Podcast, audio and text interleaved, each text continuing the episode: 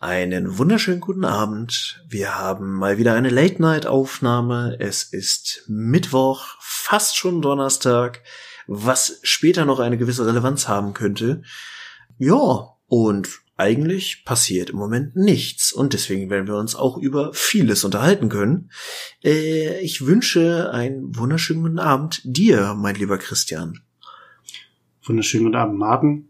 Ähm, ich möchte voraus schießen quasi, ohne dass wir ins Thema einsteigen, ohne dass ich quasi deine wunderschöne Einleitung mit aufnehme. Ähm, ich habe äh, verantwortungsbewusst Alkohol konsumiert. ich möchte, dass anerkannt wird ähm, von allen Seiten, dass ich mich sehr zusammenreiße, äh, diese Folge rauszubringen. Ich wollte es nämlich nicht absagen. Deswegen, ihr kriegt diese volle Breitseite von Donnerstag auf Freitag auf die Ohren drauf. Ähm, wie es qualitativ wird, na, sei mal dahingestellt. Aber ihr kriegt sie auf die Ohren. Hallo Martin, ja, wir reden über ähm, Gott und die Welt, ähm, die Welt und Gott, vier Elefanten, eine Schildkröte ähm, und Echsenmenschen. Ne? Wir haben uns wunderschöne Themen ausgesucht. Ähm, aber bevor wir zu denen kommen, erstmal, wie geht's dir denn? Was passiert in deinem Leben? Was hast du zuletzt gegessen? Äh, erzähl mal. Ja, was passiert in meinem Leben? Tatsächlich einfach gerade nichts Spannendes. Also ich komme mir auch vor wie so ein Rentner, weil eigentlich passiert nichts, eigentlich habe ich nichts vor und trotzdem einfach keine Zeit. Ich gammel auch ein bisschen sehr vor mich hin. Ich habe viel zu lange keinen Sport gemacht. Ich esse irgendwie auch nicht ganz gesund, beziehungsweise auch nicht so ganz regelmäßig.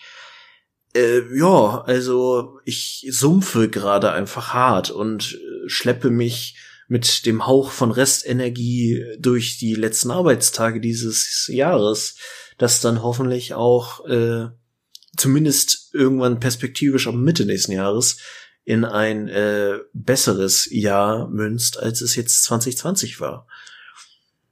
Sieht ja aktuell zumindest der Start von 2021 eher nicht so rosig aus, aber ich finde es interessant, dass ähm, so diese, das Jahr kann von mir aus ruhig enden, ist Stimmung quasi schon, ähm, also natürlich auch deutlich früher, aber so im Dezember merkt man das irgendwie auf der Arbeit, finde ich richtig. Mhm. So, das ist so, ähm, bei mir jetzt vielleicht nicht, da komme ich aber gleich noch zu, was, was da gerade abgeht, ähm, was absolut grenzdebil ist, wie, wie ich finde, äh, von, von jeder menschlicher Logik her. Aber ähm, so, was ich von anderen höre, ist, ist halt dieses, naja, es ist nichts zu tun. Von meinen acht, neun Arbeitsstunden, die ich irgendwie am Büro äh, im Büro verbringe, am Arbeitsplatz sitze, ähm, habe ich vielleicht drei aktiv was zu tun und der Rest ist so, naja, was ist denn liegen geblieben? Welches YouTube-Video habe ich noch nicht gesehen? Ne, sowas. und ähm, das finde ich krass, dass das so früh einsetzt, weil ich hatte immer die ja, nicht Befürchtung, immer so einfach das Gefühl, dass es quasi so ab dem 15. oder ab dem 16., 17. so, dann ist, wenn es gut liegt, das Wochenende, haben vielleicht die ersten Leute schon ein bisschen Urlaub, wenn sie sich ein bisschen was angespart haben ähm, und können schon starten. Die Schulferien fangen dann irgendwie da schon an, das heißt, es wird alles ein bisschen ruhiger. Aber irgendwie, 1. Dezember, ich habe keinen Bock mehr, Jahr kann vorbeigehen und im nächsten Jahr, ja, guck mal, wie das dann wird, ne? Irgendwie ein bisschen, bisschen unbefriedigend. Aber ja. das ist ja 2020, ne? Ja, aber ich muss auch sagen, ich habe jetzt das dritte Jahr in Folge arbeitstechnisch und dieses Jahr ist es einfach noch mal viel krasser, dass so zum Ende des Jahres noch mal auf Krampf versucht werden muss, die Welt zu retten. Und da wird dann wirklich mit völlig irrationalen und auch einfach ungesunden Zeitschienen irgendwelche, äh, ja, tatsächlich Change-Prozesse angestoßen. Und das ist schon, also ich hatte das die letzten beiden Jahre wirklich schon, dass ich dann in die Weihnachtsferien, also wir haben tatsächlich betriebsfrei zwischen Weihnachten und Neujahr, mhm. und ich war einfach wirklich so durch, weil ich so gestresst war und erstmal wirklich so drei, vier Tage gebraucht habe, um aus diesem Arbeitsfilm rauszukommen. Wobei ich auch merke, dass ich sowieso immer mehr Probleme kriege, so mit Zeitumstellung und dunkler Jahreszeit und bla. Das spielt dann auch immer noch mit rein. Und dieses Jahr hatte ich ja letzte Woche auch schon gesagt, so mit Kurzarbeit und du hast eh viel zu viel zu tun und hast du dieses ganze Zeit dieses Kratzen im Hinterkopf, dass du bestimmte Dinge unbedingt in den dir verbleibenden Arbeitstagen noch schaffen musst. Und das alles wirklich auch mit einem engen Zeitframe, weil du nicht mal irgendwie länger bleiben kannst, weil du dann ja Überstunden machst und die darfst du ja nicht haben wegen der Kurzarbeit. Also es ist kein allzu angenehmes Gefühl gerade.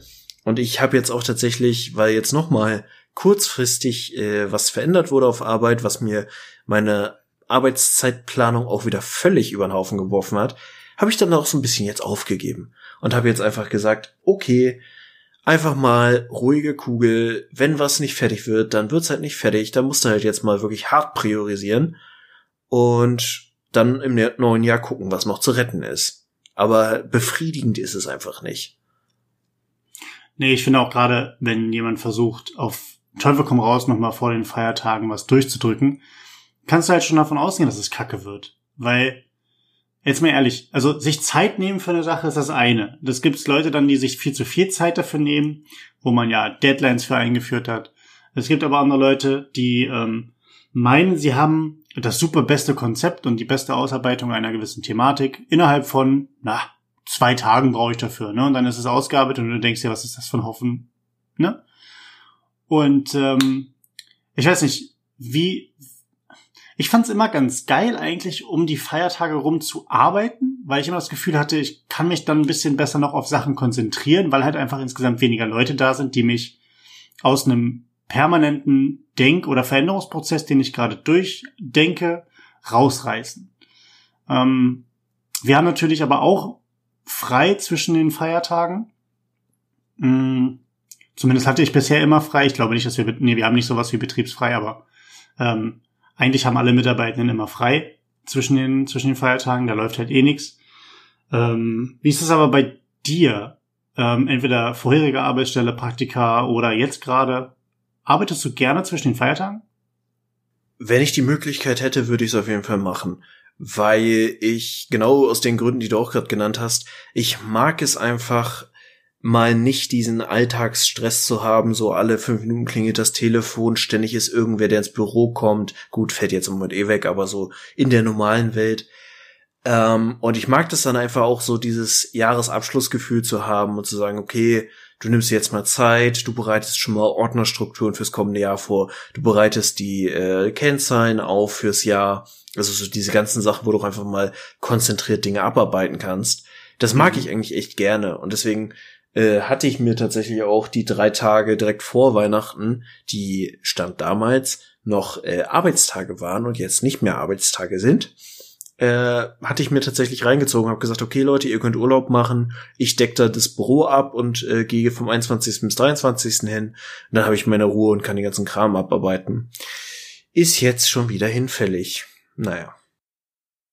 Ja, also das ist eh so eine Sache, finde ich. Dieses, ähm, was von Leuten als ähm, mal eben kurz reingegeben wird, wo dann die Erwartung da ist, dass sich innerhalb kürzester Zeit darum gekümmert wird. Wo man einfach deutlich sagen muss, es gibt andere Prioritäten. Ich kann mir dein, ich kann mich deiner Sache beispielsweise erst in zwei Wochen annehmen.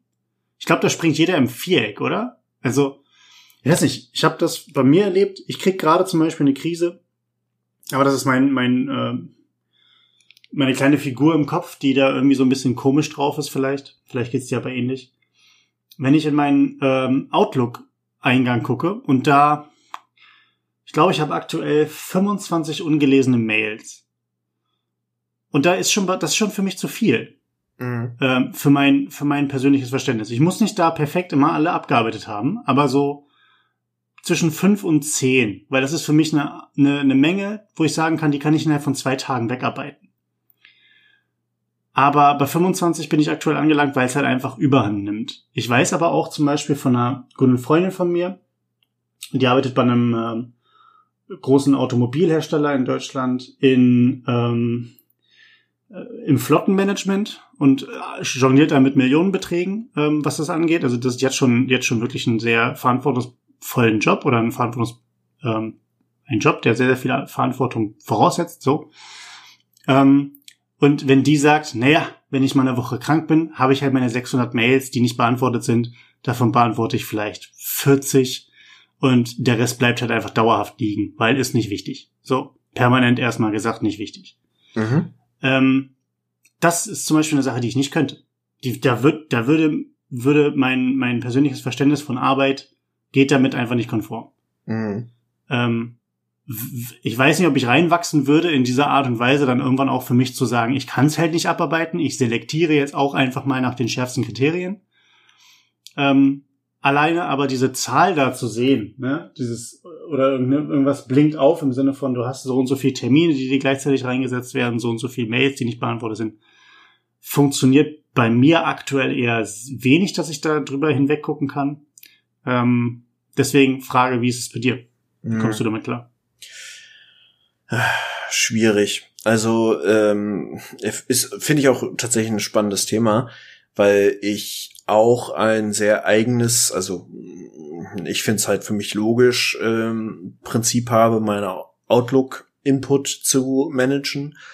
Ähm, aber ich lese tatsächlich alles. Also ich habe nie ungelesene E-Mails in meinem Postfach. Und ich schaue halt immer, und das ist so ein bisschen das gedankliche Konstrukt, was ich mir eingebaut habe, ich guck immer, was, wo, wo ich tatsächlich aktiv drauf reagieren muss, was ich einfach nur zur Info habe.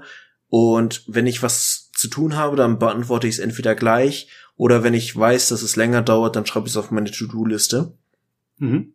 Ähm, aber tatsächlich ist bei mir mein Outlook generell oder mein Posteingang ist einfach das Chaosprinzip.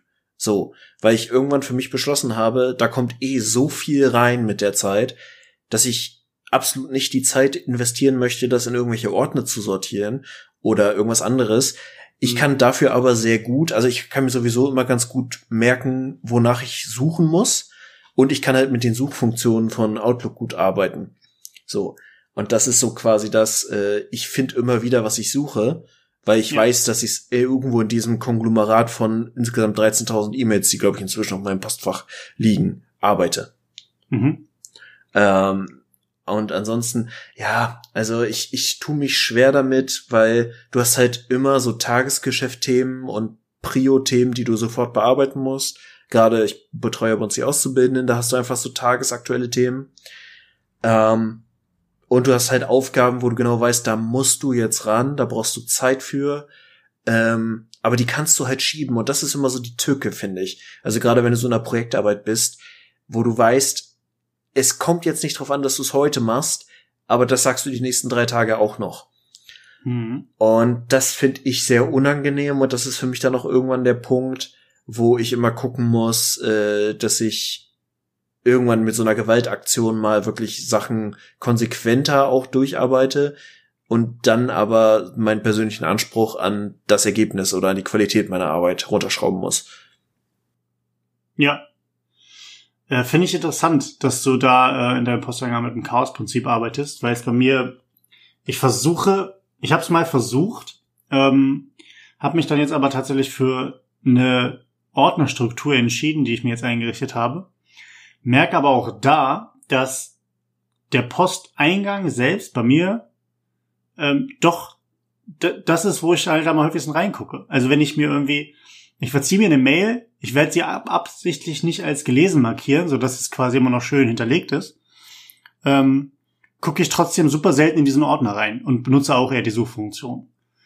Ähm, weil ich eventuell nach Namen oder nach Schlagwörtern halt dementsprechend suchen kann und da dann auch ganz gut unterwegs bin trotzdem ist es so ein bisschen wie das Snickers im, im, im hintersten Gefrierfach. Weißt du, man ist immer froh, wenn das da ist. Genau wie diese Ordnerstruktur. Ich bin irgendwie selber immer froh, dass ich, dass sie da ist und dass ich sie auf sie, äh, dass ich auf sie zurückgreifen kann, wenn sie, wenn ich sie benötige. Mhm. Irgendwie.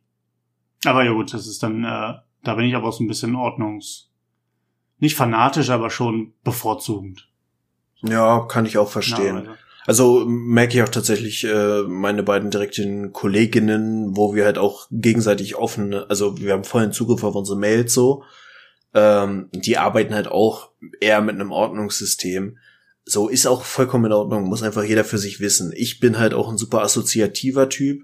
Das heißt, ich habe mir sowieso irgendwann mal das Gedankenkonstrukt ge gebaut, dass ich mir immer bei jedem Thema merke, liegt der Ball gerade bei mir, habe ich ein To-Do oder liegt der Ball gerade woanders? Problem dabei ist, dass ich also das Konstrukt beruht ja auf der Tatsache, dass wenn wer anders gerade am Ball ist, ein äh, irgendwas beizutragen oder irgendwas liefern muss oder sonst irgendwas, der das aber nicht tut, dann vergesse ich das gerne. Okay. Hm. So, und das ist ein bisschen kritisch, ähm, einfach auch insofern, dass äh, ja, also im Grunde ist es dann immer nicht mein Fehler, wenn irgendwas nicht kommt, aber es fällt mir dann immer erst wieder ein, wenn ich von irgendwem anders drauf angesprochen werde oder so ähnlich. Ja. Ja klar, vor allen Dingen, also wenn, wenn man den Ball erstmal zurückspielt und sagt, na gut, das ist jetzt dein Problem, äh, so wie das ja auch in Scheidungen öfter passiert mit dem Kind, ähm, dann äh, ist es halt erstmal weg von der Backe, ne? Man muss sich nicht damit beschäftigen und irgendwann nächstes Wochenende steht es wieder auf der Tür und sagt Hunger. Ähm, aber dann muss es natürlich auch wieder erstmal wieder von der anderen Partei zurückgespielt werden. Das stimmt schon. Das ist bei mir aber ähnlich und deswegen, ich weiß nicht, ähm, hast du die gesehen? Es gibt jetzt eine, oh Gott, welcher Anbieter ist das denn? Irgendein Kollaborationstool, Online-Management, Workflow-System hat ähm, eine Werbung geschaltet, wo sich zwei Gruppen gegenüberstehen von Mitarbeitenden innerhalb eines Büros und dann sich, sich darüber streiten, ob Spreadsheets besser sind oder Kanban besser ist. und ja, das ist halt so ein bisschen auch witzig gemacht im Sinne von, warum nicht beides oder warum nicht was ganz Neues. Ähm, und ich fand es aber so witzig, weil ich zum Beispiel mir selber Kanban-Boards schreibe, also in Form von To-Do, also To-Do-Listen in Form von Kanban-Boards. Mhm. Ähm, und ich habe auch Mitarbeiter habe, die sagen, ey, wenn ich meine Excel-Tabelle nicht aufhabe morgens nach drei Sekunden, wenn der PC hochgefahren ist, dann kriege ich Kopfschmerzen. Ähm, wo ich, wo ich denke, wie unterschiedlich kann man denn sein? Und da geht es gar nicht darum, dass man unterschiedliches Semester ist ähm, oder einfach von einer, von einer grundlegenden Arbeitsstrukturierung und von der Ausrichtung ähm, des Arbeitsschwerpunkts anders gelagert ist, sondern es geht halt einfach darum, wir sind ungefähr gleich alt, arbeiten ungefähr im selben, im selben Sektor oder in derselben Art und Weise. Aber es ist halt einfach so unterschiedlich, wie die Menschen selber sich programmieren müssen, um mit ihrer Arbeit klarzukommen. Ja. Ich finde um. halt, also ich muss auch sagen, ich habe gerne mit Kanban gearbeitet, auch schon mehrfach. Was allerdings muss ich sagen, das ist so ein bisschen kontraintuitiv. Ähm, Kanban funktioniert bei mir am besten, wenn ich es wirklich mit Post-its aufgeschrieben irgendwo habe vor Augen. Das mhm. heißt, ich habe mir für mich selber, wenn ich kurzfristig mal eine IT-Einführung oder sowas hatte und irgendwie noch Probleme und sowas gesammelt habe, habe ich mir dann immer auf meinem Schreibtisch ein Kanban-Board gebaut mit To-Do-Doing mhm. dann. Ähm, und ich habe in dem Team, in dem wir jetzt arbeiten, ähm, haben wir auch eine Zeit lang, damals vor Corona, mit einem großen Sprintboard gearbeitet. Und das war ja. auch im Prinzip auf Basis von Kanban. Vielleicht sollten wir mal erklären, was Kanban ist. Möchtest du kurz? kann man das im Endeffekt einfach nur, dass man sich äh, Arbeit aufteilt, also entweder für sich selbst oder halt einfach zur Übersicht für mehrere Personen innerhalb eines Teams. Ähm, in verschiedenen Spalten kann man das aufteilen. Die gängigsten sind ähm, offene Aufgaben, ähm, Aufgaben, die gerade bearbeitet werden und erledigte Aufgaben, gegebenenfalls noch sowas wie Aufgaben verworfen oder Idee verworfen oder irgendwie sowas. Ähm, und dann schreibt man sich im Endeffekt Post-its, sei es virtuell oder ähm, physisch, mit den jeweiligen Aufgaben. In den meisten Tools kann man dann noch eine Person oder mehrere hinzufügen, die das Ganze dann auf den Tisch bekommen oder in ihrer täglichen Erinnerung ähm, als, als Pop-up-Notiz bekommen. Äh, Deadlines kann man festlegen, verschiedene Dateianlagen, die zur Aufgabe gehören, etc. Und dann kann dieses, dieser, dieser Zettel halt äh, verschoben werden, je nachdem, in welchem Stadium der Bearbeitung er sich befindet. Ja. Habe ich was vergessen? Nee, ne? Im Ursprung kommt Kanban tatsächlich aus ähm, gewerblichen Bereichen, also so, so Produktionsstätten und war im Prinzip so ein bisschen die Überwachung von Prozessen. Das heißt, jeder Prozessschritt hatte eine Markierung und dann konnte man halt auch irgendwie dran schreiben, okay, das und das hat funktioniert, das und das nicht. Und dadurch halt Prozessoptimierung betreiben. Einfach weil man nachverfolgen kann, okay, wo läuft's flüssig, wo läuft's nicht flüssig, wo haben wir Probleme gelöst und wie haben wir die gelöst und so ein bisschen auch reflektieren. Genau. Ja, vor allem jetzt gilt, gilt für, für, also man kann es ja für alles anwenden. Für einen laufenden Prozess. Man kann aber auch, wie gesagt, wie du meintest, wo es eigentlich herkommt, ähm, Prozesse selber für sich visualisieren, die sonst eventuell informell abgelaufen sind ähm, und sagen, woran, woran hakt's, wo können wir eventuell dran schrauben oder was besser machen. Ähm, das kann man ganz unterschiedlich planen, je nachdem, wie viel Zeit man hat ähm, und was, was einem wichtig ist. Ähm, ich benutze es selber für mich tatsächlich halt als To-Do. Ähm, hab mir dann immer noch ähm, eigene Kategorien noch innerhalb des Kanban-Boards gebastelt, so dass ich sagen kann, die Aufgabe gehört jetzt zum Bereich Öffentlichkeitsarbeit, die Aufgabe gehört zum Bereich äh, interne Workshops oder sowas, dass ich da auch nochmal genauer detailliert äh, aufgelistet bekomme, was für Aufgaben ich für welchen Bereich zu erledigen habe und habe dann natürlich im Hinterkopf, wer sind meine Ansprechpartner, ähm, worum geht's überhaupt. Ähm, ich finde mittlerweile eigentlich, dass es da relativ coole Tools gibt, die alle, wie ich finde, intuitiv sind. Ähm, wollen wir Werbung machen für die Tools, die wir kennen? Mm, hau mal raus, ja. Ja, so viele kenne ich nicht. Also am Anfang irgendwie hat man angefangen mit Trello. Ähm, oder ich zumindest mit Trello angefangen, weil es ähm, kostenlos ähm, für eine Einzelperson ähm, abrufbar war übers Internet. Dann ähm, aktuell nutzen wir Microsoft Teams. Da ist der ähm, To-Do und Planner sind halt Apps, die sie integriert hatten. Mhm. Die jetzt seit, seit kurzer Zeit, glaube ich, auch zusammengelaufen sind. Ja, ähm, stimmt. Mhm. Was irgendwie noch nicht so ganz funktioniert, habe ich das Gefühl, aber gut, sei es drum. Ähm, das funktioniert. Ähm, was kenne ich noch? Kann man Board. Äh, ja, und also bei, bei so anderen Kollaborationstools, die man kennt, Man, äh, Metamore und ähm, Vrike und dem ganzen Anbietern, da ist sowas auch alles mit dabei. Also das ist, das haben die meisten großen Anbieter ähm, haben es integriert. Ich weiß nicht, ob es bei Slack dabei ist, äh, aber sicherlich eventuell sonst auch ja. per App oder Add-on zu buchbar oder installierbar. Ne? Ja. Also wir arbeiten tatsächlich jetzt auch mit äh, Planner im Microsoft Teams und ich finde es auch nicht schlecht umgesetzt, aber wie gesagt, ich muss mich immer dazu zwingen, da auch wirklich reinzugucken, damit zu arbeiten. Im Team funktioniert das ganz gut. Das war jetzt mhm. einfach die Notwendigkeit als Ergänzung für das Präsenz äh, äh, Sprintboard, was wir hatten. Mhm. Weil wir einfach ja nicht mehr zusammenarbeiten können. Wir sind ja konsequent getrennt. Und ja. da braucht man eine digitale Lösung, wo wir trotzdem konsequent zusammenarbeiten können. Ja, und das ist halt praktisch, ne, wenn man Leute, wenn man nicht eben kurz über den Tisch rufen kann und sagen kann, hier, ich habe dir mal ein Klebechen auf den Tisch geklebt, mach mal die Aufgabe bis morgen. Ja. Ähm, sondern halt einfach sagen kann, okay, ich gucke morgens einfach mal rein, nachmittags und abends irgendwie, was sich verändert hat, ob neue Aufgaben dazugekommen sind. Ähm, in den meisten Fällen kriegt man ja eventuell sonst irgendwelche Push-Nachrichten oder bei Outlook irgendwelche Erinnerungen. Also das kann man ja irgendwie alles einstellen. Deswegen, ich finde es ich find's persönlich ganz cool, aber ja, ich merke auch zum Beispiel bei uns viele Kollegen, die ähm, naja, die es im Hintergrund aufhaben, aber nicht aktiv reingucken und sich dann wundern, warum sie die Informationen, die drin ähm, kommuniziert werden, nicht mitbekommen. Ne? Ja. Also sich da halt wirklich auch dran zu erinnern, ähm, ist ganz gut. Ich habe mir zum Beispiel Microsoft Teams aufs Handy geholt. Ähm, oh, das ist mega, ja. Und da ist tatsächlich nochmal äh, ganz interessant, einfach mal auch auf dem Weg von der Arbeit nach Hause nochmal reingucken, ob wir irgendwie nach 17.30 was geschrieben hat oder so. Finde ich relativ praktisch. Na, ich habe die Option leider nicht, aber ich bin auch großer Fan davon, weil was mich tatsächlich, okay, wir verlieren uns gerade sehr im äh, ja, Arbeits-Nerd-Talk. Ich finde es tatsächlich mega kacke, dass Teams auf dem Handy die Möglichkeit bietet, in Chats sich auf Nachrichten zu beziehen, wie man es von WhatsApp und Telegram und so kennt. Äh, die Option hast du aber an der Desktop-App nicht. Und das ist ja. teilweise ein bisschen räudig, weil du dann einfach nicht weißt, auf was du dich eigentlich gerade genau beziehst, wenn du auf irgendwas antwortest. Es gibt, es gibt sowieso manche Features, die einfach ähm, für mich nicht nachvollziehbar sind, dass sie ähm, in der Form eingerichtet wurden. Ähm, wir hatten jetzt ein Problem bei uns, dass wir eingestellt haben, wir haben quasi ein Team mit allen Mitarbeitenden drin, das so als allgemeines Informationsteam oder die Rundmail ersetzen sollte.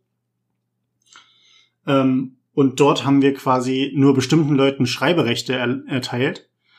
Äh, was Microsoft Teams aber damit nicht äh, einstellen lässt, ist, dass nicht jemand, der kein Schreiberecht hat, ähm, nicht einfach mal für alle Leute eine Videokonferenz einberufen kann. Für alle, für alle 400 Leute. Und das ist nirgendwo in den Admin-Einstellungen äh, einstellbar, dass du explizit sagen kannst, Person XY oder grundsätzlich alle Personen, die einen gewissen Status in diesem Team haben, dürfen keine Nachrichten schreiben. Das ist das eine. Das kann man einstellen. Und dürfen keine Videokonferenz einberufen. Diese Einstellung gibt es nicht. Und das ist so, da denke ich mir, da ist halt nicht von vorne bis hinten zu Ende gedacht.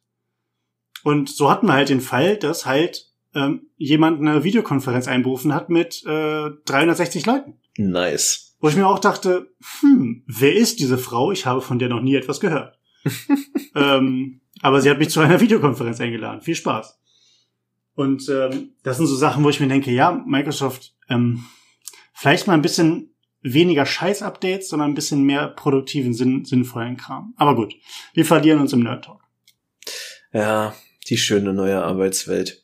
Aber Chris, ja. wo wir gerade bei schönen neuen Dingen sind, hörst du was? Ich höre quasi keine Hintergrundgeräusche. Ja, weißt du, was das bedeutet? Du hast Geld ausgegeben. Äh, fast. Du hast anderes Geld ausgegeben? Ich habe geschenkt bekommen. Wahnsinn. Nicht Wie wahr? hast du das hinbekommen? Von wem, wo, warum und was? Naja, äh, ich habe ja, wie angekündigt, äh, Geburtstag in absehbarer Zeit und habe quasi das eine Geschenk, weil sie es jetzt ergeben hat, schon vorträglich bekommen. Und damit haben jetzt immerhin 50 Prozent dieses Podcasts einen Schreibtischstuhl, der nicht ständig knackt, wenn man sich auf ihn bewegt. Das ist richtig. Ich möchte dir dazu ähm, meine allerherzlichen Glückwünsche aussprechen. Ah, oh, ist das schön. Das ist richtig fies, dass du dich gerade zurücklehnst, denn ich sitze hier quasi wie irgendwie Karl Arsch auf einem Schleifstein, äh, um mich einfach nicht zu bewegen. Aber ähm, ich gratuliere dir. Ich bin überhaupt nicht neidisch, ne? Ich kann es äh, sehr empfehlen. Du darfst bei Gelegenheit, also so Mitte 2022, gerne mal Probe sitzen. Mitte 2022 darf ich Probe sitzen. Cool. ähm, ja, ich komme dann gerne mal irgendwann vorbei und sitze Probe. Ähm, ich habe auch schon überlegt, mir eins zu bestellen und dann aber auch ein bisschen mehr Geld in die Hand zu nehmen. Aber die sind ja, sind ja schweineteuer, ne? Ja, da kannst du, also generell. Alter. Ich glaube auch tatsächlich, hätte, äh, unscheiß, man müsste einfach noch mal so einen Reminder schreiben, was sich in Pandemien richtig gut verkauft. Und da gehört auf jeden Fall dazu Wein. Da gehört auf jeden Fall dazu äh, Büromöbel für zu Hause, also alles, was so Homeoffice-Equipment ist. Videokonferenzsysteme. Videokonferenzsysteme und stabiles Internet. Shoutout an die Deutschland GmbH, kriegt euren Scheiß zusammen. Ja, ich habe noch eins. Ähm, und zwar sowohl Getränke als auch äh, Lebensmittellieferdienste. Boah. Also nicht nicht fertige Lebensmittel, also oder präpariert, sondern quasi hier Hello Fresh Green Box whatever und äh, hier Durstexpress Flaschenpost und diesen ganzen Gedöns. Hm. Ähm, die haben ja dementsprechend einen Reibach mal gemacht, ne? Also ich glaube, dass die haben eine, die haben eine, eine Steigerung in den in den Anfragen. Das ist Hollerie, da schlag an die Ohren. Ja, aber ich muss auch sagen, ich war ein bisschen enttäuscht davon und ich weiß nicht genau, woran es lag. Äh, ich habe, als ich in Quarantäne war für die acht Tage, die ich dann offiziell, semi-offiziell in Quarantäne war, habe ich gedacht, Mensch, du darfst nicht aus dem Haus, du kannst auch nicht die ganze Woche Pizza essen, bestellst du mal Lebensmittel bei einem großen Lebensmittelmarkt. Dieser Lebensmittelmarkt hat mir dann einen Termin, frühestmöglicher Termin zum Liefern von Lebensmitteln angeboten, drei Wochen später. Wo ich mir denke, Leute, ich habe gerade nicht die Option einkaufen zu gehen. Ich möchte gerne Lebensmittel.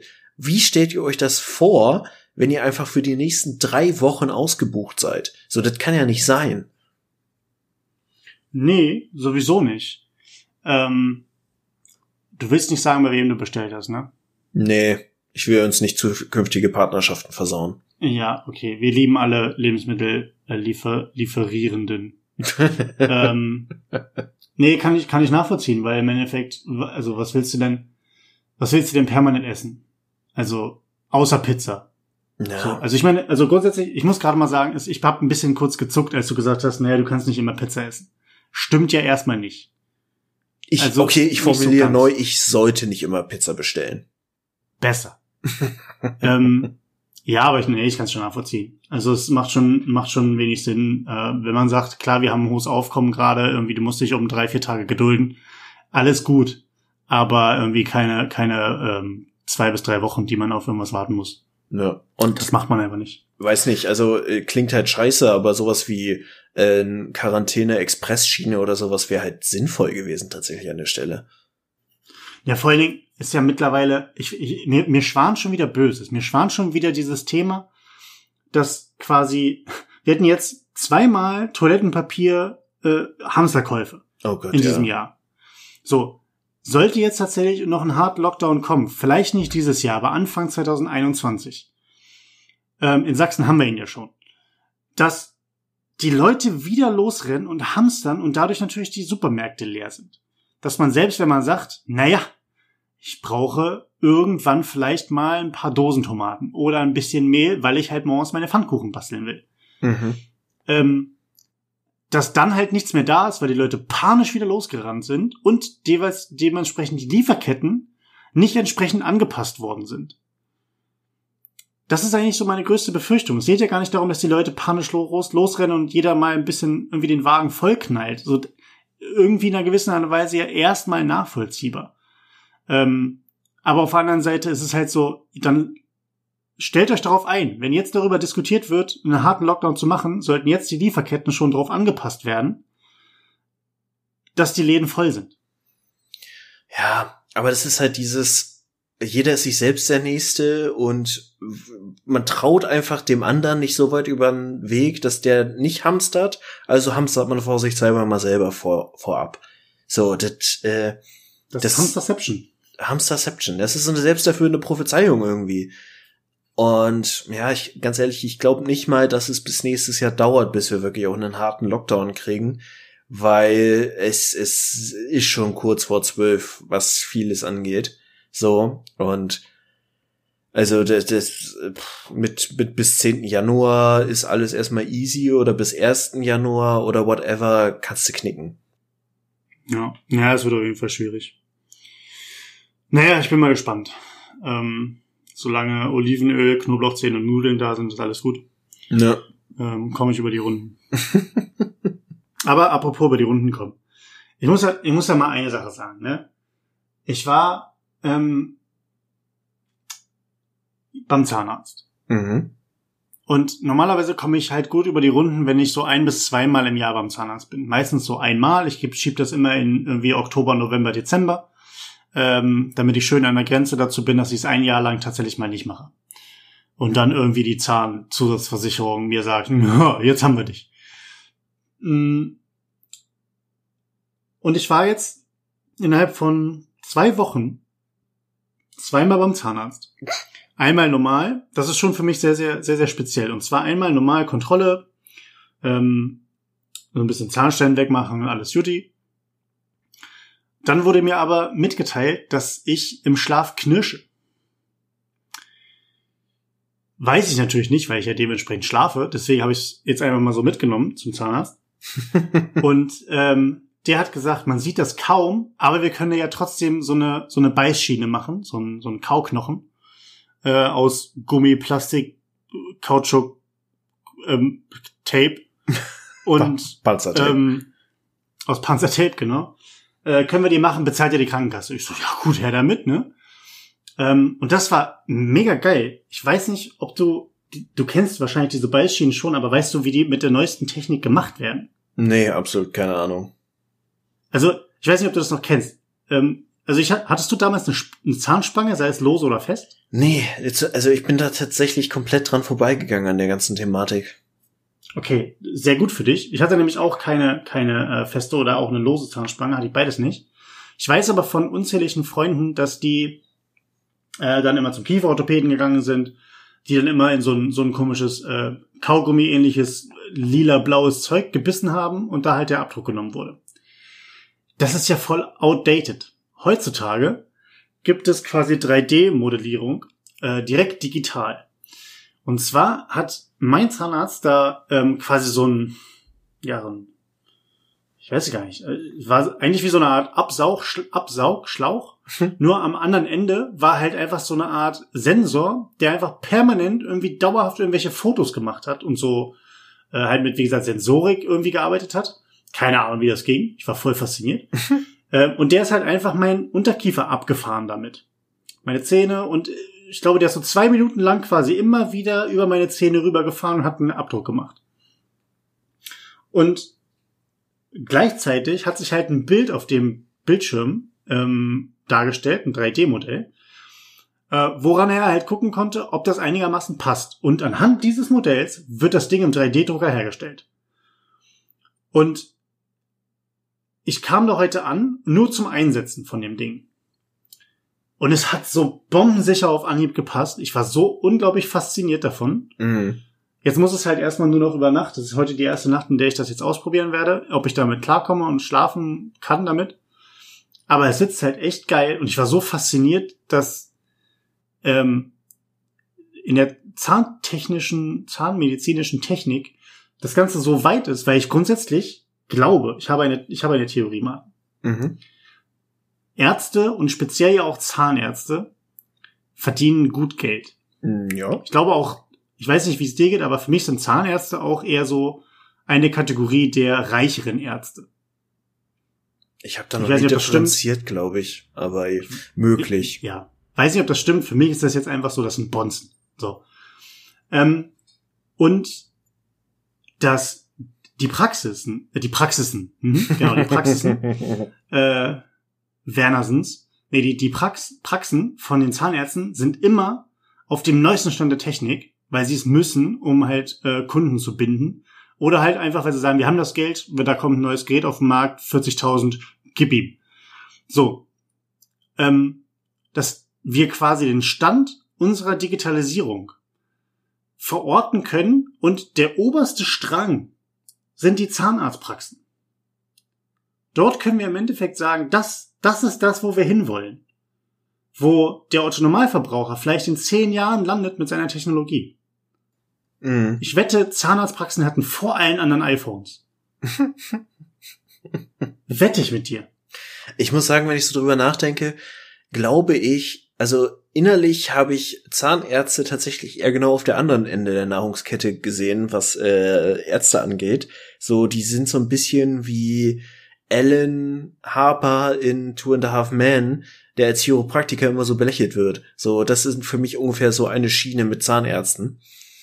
Ähm, Okay. aber andersrum muss man auch sagen, äh, Zahnarzt ist halt auch wirklich so, so, die haben ja wirklich eins der sichersten Geschäfte überhaupt. Solange, also selbst wenn wir irgendwann Take-Home-mäßig mit unserem integrierten äh, Do-it-yourself 3D-Drucker zu Hause für alle Materialien äh, Zähne und alles drucken können, brauchst du ja immer noch einen Dude, der dir den äh, fauligen Zahn rausoperiert. So, also selbst da ist ja immer noch ein Geschäftsmodell, wenn die Technik so weit ist, dass wir fürs Drucken und Anpassen und bla nicht mal mehr einen Zahnarzt brauchen. Ja, ich, äh, ist halt die Frage. Ich meine, den Spruch, die Axt im Haus, die Axt im Haus erspart den Zimmermann, kann man vielleicht ummünzen auf Zahnärzte. so, der Imbusschlüssel im Haus erspart den Zimmermann, äh, erspart den Zahnarzt. Äh, was haben wir noch? Der Zahnarzt im Haus erspart die Axt. Das macht ja gar keinen Sinn. okay, nichtsdestotrotz, Martin, wir sind fünf Minuten drüber. Alles Gute zum Geburtstag. Happy Birthday to you. Happy. Okay, ich bin froh, dass du es nicht durchziehen willst. Ich hätte, aber ich bin froh, dass du geboren bist. Ich hätte dich sonst sehr vermisst. Wie schön, dass wir beisammen sind. Ich gratuliere dir, Geburtstagskind. Ach ja. Dumm. Ja, äh, wie alt bist du jetzt eigentlich geworden? Äh, 19. Oh, endlich saufen, ey. Ja, äh, apropos Dank, Prost übrigens. Ähm, ich stoße auf dich an, so wie alle anderen auch. Äh, ja. Äh, während sie den Podcast auf der Arbeit hören. Prost, Leute. Prost, Leute. Äh, ja, Mhm. ich glaube tatsächlich im Rahmen der Umstände diesen Jahres ist das noch eine der cooleren Varianten, wie man in seinen Geburtstag kommen kann. Prost, sag ich mal. Ja. Also im Vergleich zu meinem Geburtstag, ich hatte, also niemand hat mich angerufen. Ich war ganz allein an meinem Geburtstag. Und niemand hat sich gemeldet. Nee, ist tatsächlich, glaube ich, eine ganz coole Sache einfach auch, ähm, dass wir das heute auf den, auf den Tag gelegt haben. wir hatten ja ähm, quasi um diese Jahreszeit rum nicht nur Martins Geburtstag, sondern auch immer ähm, mit der Truppe von der, von der Universität hatten wir immer eine Tradition, die wir durchgezogen haben. Ähm, das war das gemeinsame Raclette oder Raclettieren, wie man sagt. Mhm. Ähm, können wir dieses Jahr nicht machen, ist ein bisschen schade. Ja, mega. Ähm, ich weiß nicht, wie du dazu stehst insgesamt zum Thema ähm, Tradition. Genau. Wie, wie würdest du, wie würdest du sagen, nimmst du den Start von Traditionen wahr? Oh. Von so Ritualen oder Traditionen. Nimmst du das aktiv wahr oder? Mm, ja, das ist äh, eine gute Frage an und für sich, weil ich immer, es liegt so ein bisschen an meiner etwas antisozialen Persönlichkeitsstruktur. Ich hab bei sowas, bei so Dingen immer das Gefühl, die ersten drei bis acht Mal ist es unangenehm und dann ergibt man sich in sein Schicksal. So beim Start mhm. von Traditionen. Ähm, und also ich, ich bin dann, ich kompensiere dann auch, äh, Gott, ey, vor der sehen Striptease nach zwei Schlücken Bier. ich kompensiere dann auch so ein bisschen die, das Unangenehme in solchen Traditionsfindungsphasen mit dreifach ironischen Sprüchen im Sinne von, wenn du was zum zweiten Mal machst, kannst du schon mal so ein, ey, das habe ich schon immer so gemacht, äh, raushauen. Okay. Ähm, aber naja, tatsächlich, also auch mit den Jahren und mit äh, den, den tollen Freunden, die man dann so hat, äh, wo dann auch einfach mit der Zeit die Zeit knapper wurde, so gerade jetzt, wo alle angefangen haben zu arbeiten und man nicht mehr dreimal äh, am Tag nach einer Uni noch auf dem Bier irgendwo im Park sitzt, ist es schon cool, einfach so Traditionen zu haben, wo man sich einfach weiß, wo man sich wiederfindet, wo man sich mal austauschen kann und wo gerade solche Freundschaften, die sehr wertvoll sind, wo man sich keinen Vorwurf macht, wenn man sich mal länger als zehn Minuten nicht äh, kontaktiert hat, ist es einfach angenehm, dann auch zu sagen, okay, einmal am Jahr am Heiligmorgen trifft man sich mit bestimmten Leuten an einem bestimmten Ort oder eben das besagte Raclette, wo man weiß, man kommt mal wieder zusammen, man spricht so ein bisschen auch im Zweifel arbeitet man dann einfach so ein bisschen die, die Zeit auf, die man jetzt keinen direkten Kontakt hatte und guckt mal, hey, wie geht's einem so? Also inzwischen muss ich sagen, mag ich es wirklich gerne und finde es auch sehr wertvoll, sowas zu haben. Mhm. Äh, mir geht's, mir geht's äh, die letzten Jahre immer ähnlich, dass ich quasi erst nach einer gewissen Zeit festgestellt habe, dass das eine Art Tradition sein könnte oder dass etwas ist, was man einfach häufiger dann oder repetitiv gemacht hat und sich das jetzt immer wiederholt und natürlich auch was Schönes war. Also bei unserem Marquette, ich weiß nicht mehr, wie viel Mal wir jetzt waren, beim neunten Jahr. Wir haben 2012 angefangen damit. Also acht. Ähm, oder neun. Ja. Ähm, es wäre das neunte Mal gewesen. Es wäre das neunte Mal gewesen, genau. Ähm, also das ist natürlich eine Sache, die, die brauchen wir gar nicht diskutieren, die, die können wir nicht aus der Welt schaffen. Ähm, und die sind ja auch immer wahnsinnig schön gewesen. Schade, dass es dieses Jahr nicht so ist.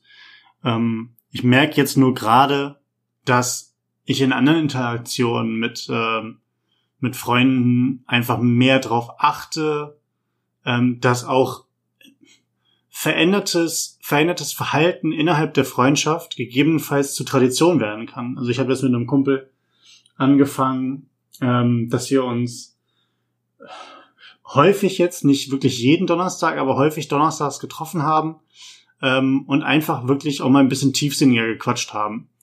Ähm, und nicht einfach nur, na, wir setzen uns hin, machen ein bisschen Musik an und äh, keine Ahnung, reden über Love Island oder sowas, sondern ähm, halt ein bisschen auch intensiver und ein bisschen, ein bisschen mehr Deep Talk betrieben haben. Und das, so, so was Kleines finde ich dann aber schon, was, was so eine kleine Tradition einfach sein kann. Es muss ja nicht immer das, das einmal oder das äh, Event sein, was nur einmal im Jahr stattfindet mit einer großen Menge ähm, an Leuten.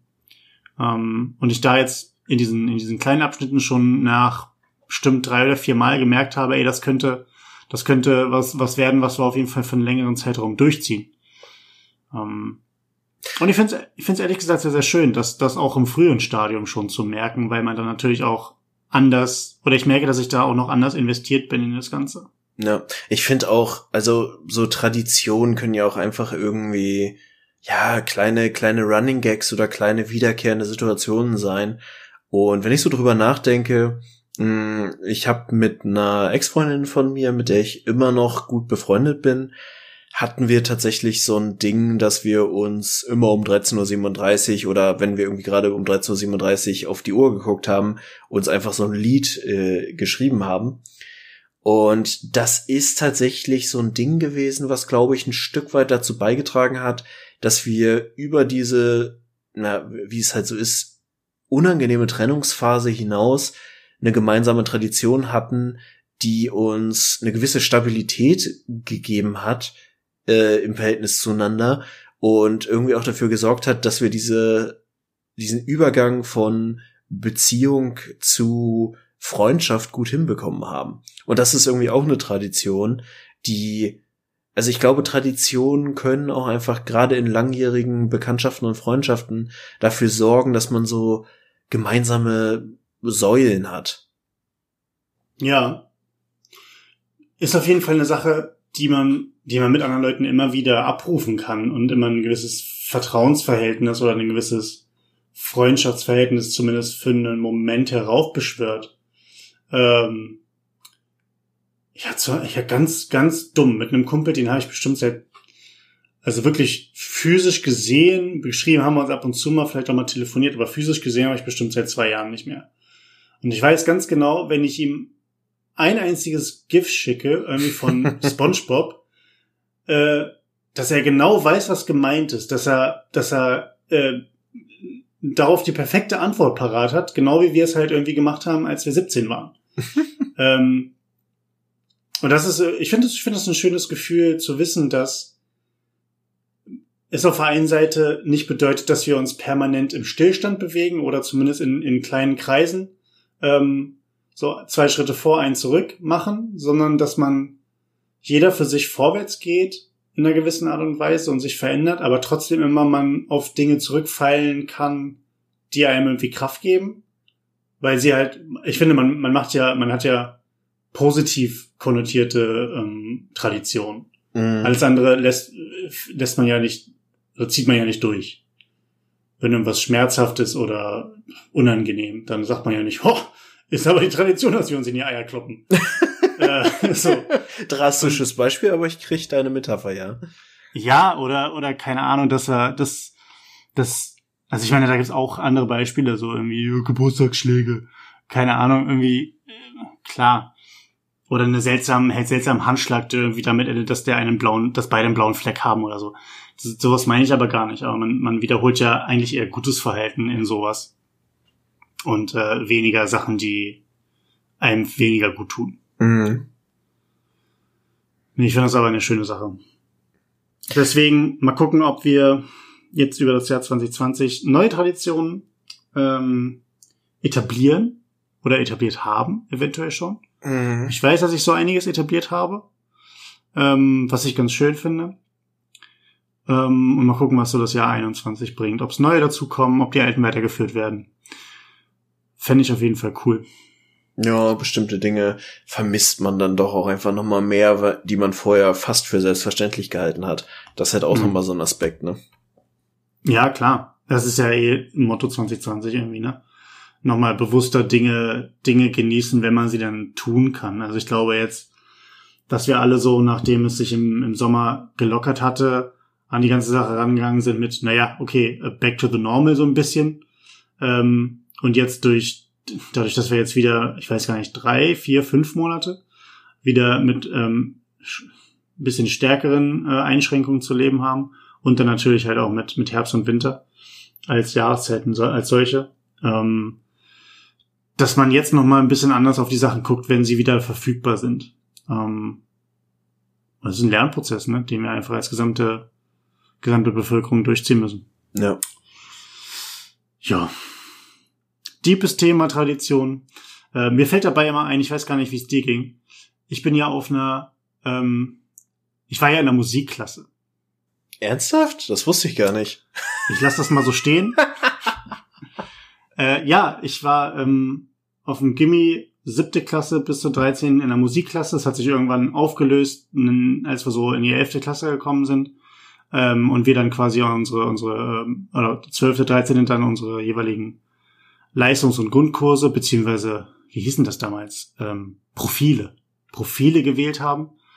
Ähm, aber siebte bis elfte Klasse war ich in der Musikklasse fest. Jeder von uns hat ein Instrument gelernt.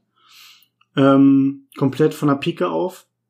Äh, Blasinstrumente natürlich, plus Perkussion. Mhm.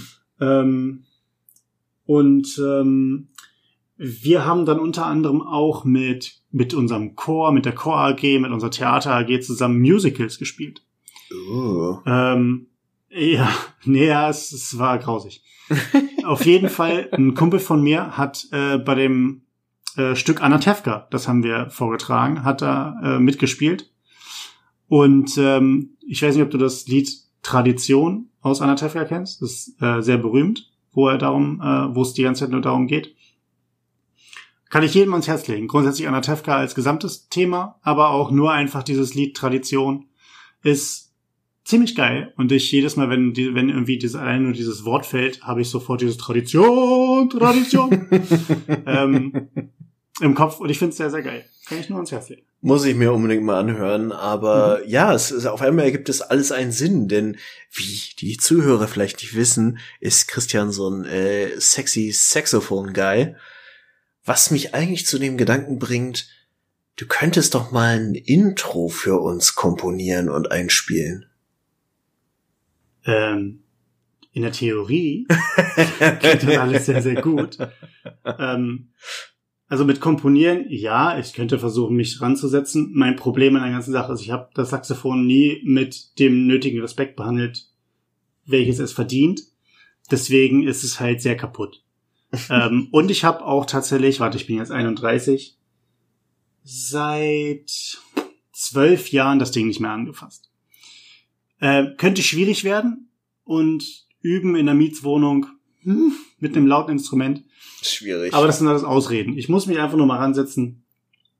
Und äh, ich könnte uns ein Intro machen, aber es könnte sein, dass es klingt hier wie dieser, wie heißt denn dieser, dieser, dieser Song, der, der immer bei den Memes verwendet wird? War das nicht ein Eurovision Song Contest Ding mit dem Saxophon? Genau, genau das Ding. Ja, äh, vielleicht wird's halt auch der, aber ich verkaufe den dann quasi als äh, mein. Ja.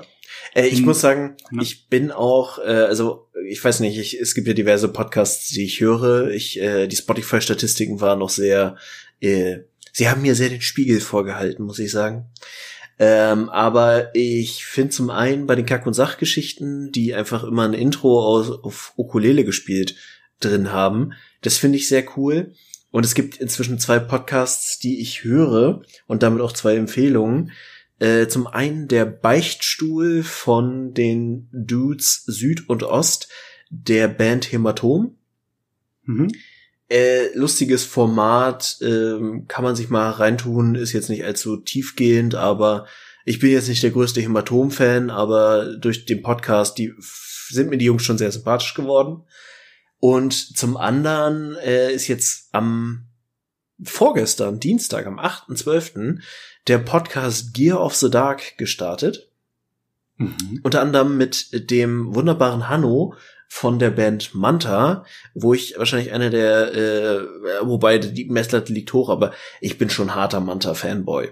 Also gerade weil es so ein einzigartiger Sound ist und äh, ein Extreme Metal, der mich einfach sehr glücklich macht und mhm. ist tatsächlich die Band, wo ich mit Abstand am meisten Merchandise besitze, weil ich da auch wirklich auf eBay Kleinanzeigen und Co. Dinge ersteiger, wo ich die Möglichkeit dazu habe. Lange Rede, kurzer Sinn, ich bin ganz schöner Fanboy und der Podcast ist für Leute, die so im Metal-Kosmos stattfinden und äh, auch auf Gitarren und Nerd-Talk, wovon ich einfach auch zwei Drittel nicht verstehe, äh, kann ich den sehr empfehlen. Und die beiden Dinge haben gemeinsam, dass wenn Menschen, die in einer Band spielen, einen Podcast haben, dürfen sie ihre eigenen Stücke, wo sie ja die Urheberrechte drauf haben, in diesem Podcast verwenden. Und das ist halt mega geil, weil du darfst ja sonst gar nichts in Deutschland so GEMA-technisch und kannst halt nicht einfach jetzt sagen, ich äh, schneid hier mal kurz ACDC und äh, Metallica rein. Da kriegst ja, da, da wird dein Arsch ja bis nach Mappen aufgerissen. Aber wenn du halt selber Komponist bist, kannst du ja machen, was du willst. Die Frage ist, darf ich Dinge nachspielen mit, also covern? Mm -mm, mm Fuck, sonst hätte ich gesagt, wird unser Intro crawling. Das, das übe ich jeden Tag. Ähm, ja, aber da muss ich vielleicht mal gucken, einfach, was ich selber zusammenschneide.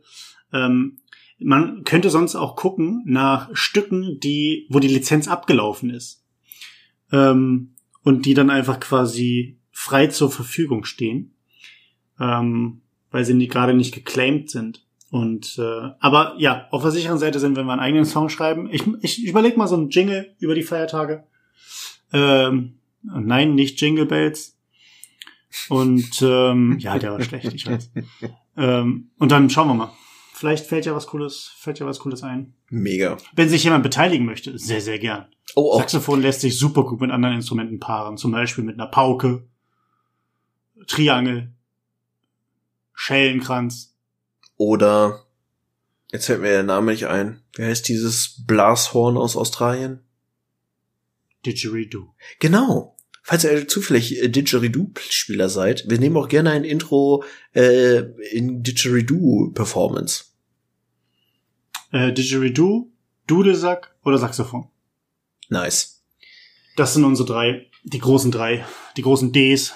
Ähm, ne? Na gut. ähm, ich find's klasse, Martin. Was wir alles vorhaben. Und ich meine, man muss mir überlegen, wir haben im Mai angefangen und wir sind jetzt im Dezember. Wie schnell die Zeit vorbeigegangen ist.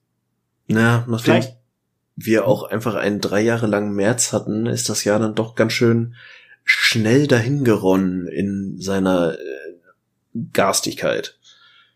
ja. Ich glaube, wir werden nächste Woche nochmal einen Podcast machen. Mhm. Ähm, vor den Feiertagen quasi ein äh, Glühwein, Punsch, ähm, alles ist möglich. Äh, Weihnachtstalk, ähm, um uns selbst und euch in Stimmung zu bringen für die Feiertage. Ähm, vielleicht spiele ich Crawling, vielleicht singt Martin Tradition von Anatevka äh, oder aus Anatevka. Äh, man weiß es nicht, lasst euch überraschen.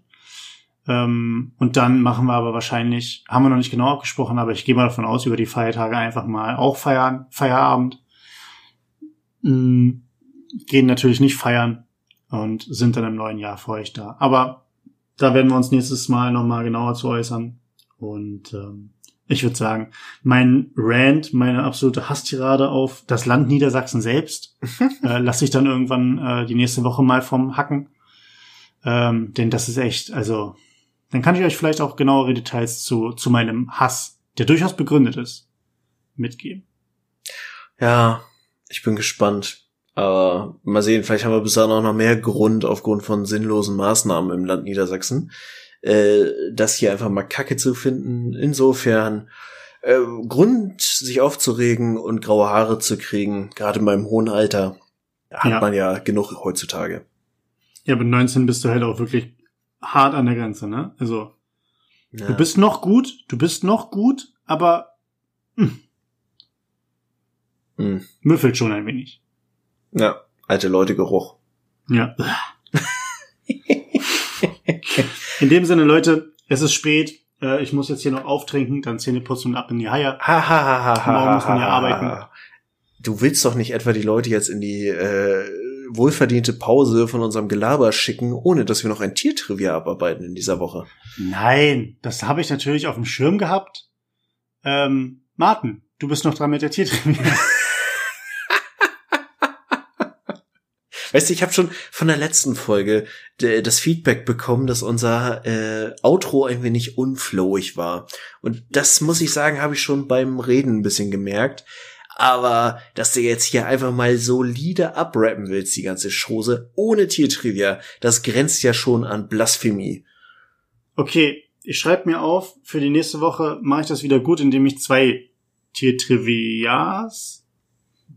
Ti- Ist das die Mehrzahl? Trivia? Trivien, Tiertrivios, Tier. Ich Trivias. bring das nächste Mal zwei Tiere mit. So. ja, Martin, hau raus. Also, ist auch relativ kurz heute. Und zwar hatte ich vorhin den Gedanken, Mensch, wir brauchen Tiertrivia. Und dann habe ich gedacht, hm, Wie findet man Tiertrivia? Richtig. Man stellt sich tolle Fragen mit extremen Verhaltensweisen von Tieren. Wie zum Beispiel, welches Tier schläft eigentlich am meisten? Weißt du, welches Tier am meisten schläft? Ich hätte jetzt spontan gesagt, der Koala-Bär, aber der ist es wahrscheinlich nicht. Ja, doch, tatsächlich. Äh, deswegen ist die Tiertrivia jetzt auch nicht so spannend. Aber, übrigens sind es 22 Stunden beim Koala. Äh, was ich viel interessanter finde, ich meine, es gibt ja natürlich ein Tier, was ganz offensichtlich in, in seiner Berufsbezeichnung quasi schon viel Schlafen inkludiert hat. Weißt du, worauf ich hinaus will? War auch schon mal Teil unseres Tiertrivias, wenn ich mich recht entsinne. Das Faultier? Exakt. Wusstest du, dass äh, Faultiere tatsächlich in Gefangenschaft beziehungsweise in Zoos mehr schlafen als in freier Wildbahn? Nee, warum tun sie das? Das weiß ich nicht. Soweit ging so. meine Recherche nicht. Die Tiertrivia ist hiermit abgeschlossen. Nein, aber tatsächlich äh, schlafen Faultiere einfach mal in freier Wildbahn ungefähr zehn Stunden am Tag, was mhm. schon solide ist. Also da finde ich mich auch schon wieder. Äh, in Gefangenschaft schlafen sie einfach mal solide sechs Stunden mehr. Das heißt, sie schlafen 16 Stunden in Gefangenschaft. Oh, krass. Ich meine, muss ja irgendwie daran liegen, dass sie halt auch in der Gefangenschaft absolut nichts zu tun haben. Sie werden gefüttert. Möglich. Oder sie finden einfach das Leben in Gefangenschaft so kacke, was auch absolut nachvollziehbar ist. Ja. Was mal wieder die Frage aufwirft, warum wir eigentlich noch Zoos betreiben. Aber ich glaube, die werden wir heute auch nicht mehr klären können. Naja. Aber das war so mein Tiertrivia des Tages. Übrigens gibt es einen afrikanischen Elefanten, der mit nur drei Stunden Schlaf am Tag auskommt. Der ist ja verrückt. Ja. Ist ja zufälligerweise auch gleichzeitig nacht nachtaktiv. Ich, äh, ja gut, äh, in logischer Konsequenz muss er ja irgendwie nachtaktiv sein. Aber vielleicht ja. ist er gerade zufällig einfach irgendwo beheimatet, wo es auch sehr viele Kokainpflanzen gibt. Naja, würde sich ja anbieten, ne? Ja. Einmal kurz durchschniefen. Die können ja eh so viel mit dem Rüssel. Das sind solche Arschlöcher, ne? Jetzt mal ernsthaft äh, wie war das? Elefanten sind schon zwei Kilometer ähm, im offenen Meer entdeckt worden und weil die Bock drauf hatten zu schwimmen. Ähm, Elefanten sind allgemein geil, weil sie ewig lange laufen können und niemals vergessen. Dann haben sie noch einen Rüssel, der alles kann. Das sind Arschlöcher. Ja, und wenn sie, ich will Elefant sein, Mann. Und wenn sie dann noch fliegen können, kriegen sie einen Disney-Film. Das ist einfach eine absolute Frechheit. Ach, der Film ist doch scheiße. Oder? Wie findest du Dumbo? Äh, ich muss ehrlich sagen, dass ich das, also ich, es war nie einer meiner Lieblings-Disney-Filme, was schon was heißen will, weil ich viele Disney-Filme sehr toll finde. Aber ich habe den bestimmt 20 Jahre nicht mehr gesehen. Das heißt, mit minus einem Jahr habe ich den das letzte Mal gesehen. Ähm, insofern, äh, ich kann es nicht beurteilen und ich habe auch die Neuverfilmung davon definitiv nicht gesehen. Es gibt eine Neuverfilmung davon? Ja, natürlich. So wie hier die von König der Löwen? Exakt. Oh nee, Alter. Ach, das ist doch schlimm. Oh, jetzt bin ich traurig. Das geht doch nicht. Also ich habe Dumbo, glaube ich, auch damals gesehen, da war ich vier oder so. Äh, und ich fand die kacke. Ähm, weil ich schon damals sehr destruktiv war. und ähm, ja, nee. Ja, okay, das spaltet jetzt wahrscheinlich die Community. Es gibt auch Leute, die sagen, äh, weiß ich nicht, der Beste im Dschungelbuch ist immer noch äh, Shere Khan oder so. Weiß ich nicht. Gibt ja verrückte Menschen. Gut. Obwohl ist der beste Schicker. Wer ist, was ist der beste Dschungelbuchcharakter, Martin? Mm, Welcher? Welcher ist der beste Charakter? Ich finde Bagheera einfach sehr solide so als Charakter. So. Ich mag halt einfach generell immer diese Mentor-Charaktere. Aber was mich bei Dschungelbuch tatsächlich immer gestört hat, ist, dass ich nicht so ganz verstanden habe, warum es den Tiger als Bösewicht gibt und die Schlange. Weil die so von, von Storytelling technisch schon eine ähnliche Rolle einnehmen in dem Film. Ja, die Schlange ist halt aber die Verschlagene und der, gut, der Tiger ist auch nicht dumm, ist auch intelligent, aber macht's ja eigentlich eher mit Wildheit und mit Stärke. Äh, da ist dieser bedrohliche Faktor und die Schlange ist das, der er sich ja eigentlich anvertrauen will, die ihn dann aber hineinlockt. Das sind zwei verschiedene Bösewichte. Ja, aber welcher Film leistet sich denn so eine dekadente Frechheit, einfach zwei Bösewichte zu etablieren? Ja, das ist richtig, aber Mowgli hat aber auch ein, einfach eine gewisse Anzahl auch an Supporting Cast, also Supporting Crew. Die muss halt aus, ausgeglichen werden. Wie, wie ist zum Beispiel, wie schätzt du King Louis ein? Ich zum Beispiel stehe absolut auf King Louis, ist ein geiler Typ. Äh, ist King Louis böse? Ist der gut oder ist er neutral? Mm, ich glaube, er ist neutral bis gut, zumindest in der Originalinterpretation des Films, also im klassischen Comic-Film. Deswegen finde ich auch teilweise die Adaption in den Neuverfilmungen nicht allzu gut, weil er da dann in so eine andere Richtung ausschlägt. Okay. Ähm, aber insofern, an und für sich glaube ich, er ist schon ein guter Charakter und ich meine, er ist einfach, er hat so einen geilen Rhythmus, der Kerl. Auf jeden. Also tanzen kann er und äh, mit sich selber Springseil springen. Beste Szene aller Zeiten. Okay, ich merke, ich muss äh, sowohl die Originalfilme als auch die Neuadaption mir einfach mal reinziehen. Dafür ist äh, der Urlaub da. Äh, steht auf meiner Bucketlist ab sofort in meinem Kanban-Board. Ähm, Finde ich gut. Äh, wir wollen das jetzt nicht weiter ausreizen, das Ganze. Wir können noch viel. Wir nehmen das Disney-Thema mit, wir nehmen zwei Tiertrivias mit und meinen Hass auf die, äh, aufs Land Niedersachsen ähm, für die nächste Woche. Ähm, ich von meiner Seite aus wäre raus. Hast du noch etwas Schönes zu sagen, Marc?